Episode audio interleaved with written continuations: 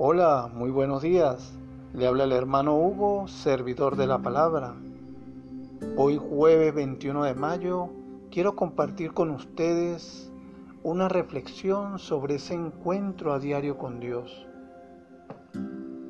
Es necesario soñar, es importante y vital.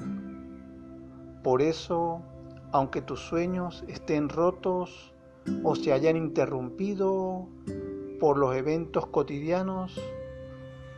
Actualmente podemos verla reflejada en la pandemia, pero que jamás dejes de creer en el cumplimiento de tus ideales.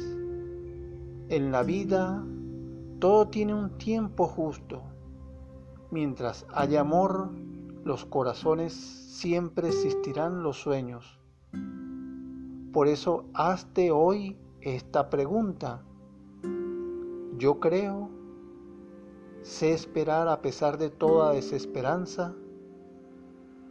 ¿Cómo meditamos estas frases, estas palabras de reflexión? Podíamos pensar y decir, la felicidad es una conquista continua de todos los días. Oración.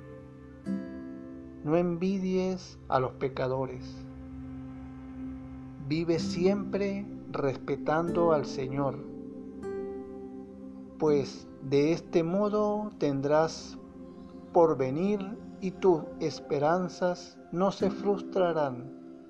Proverbios 23 del 17 al 18. Que pasen un bendecido día. Dios me los bendiga.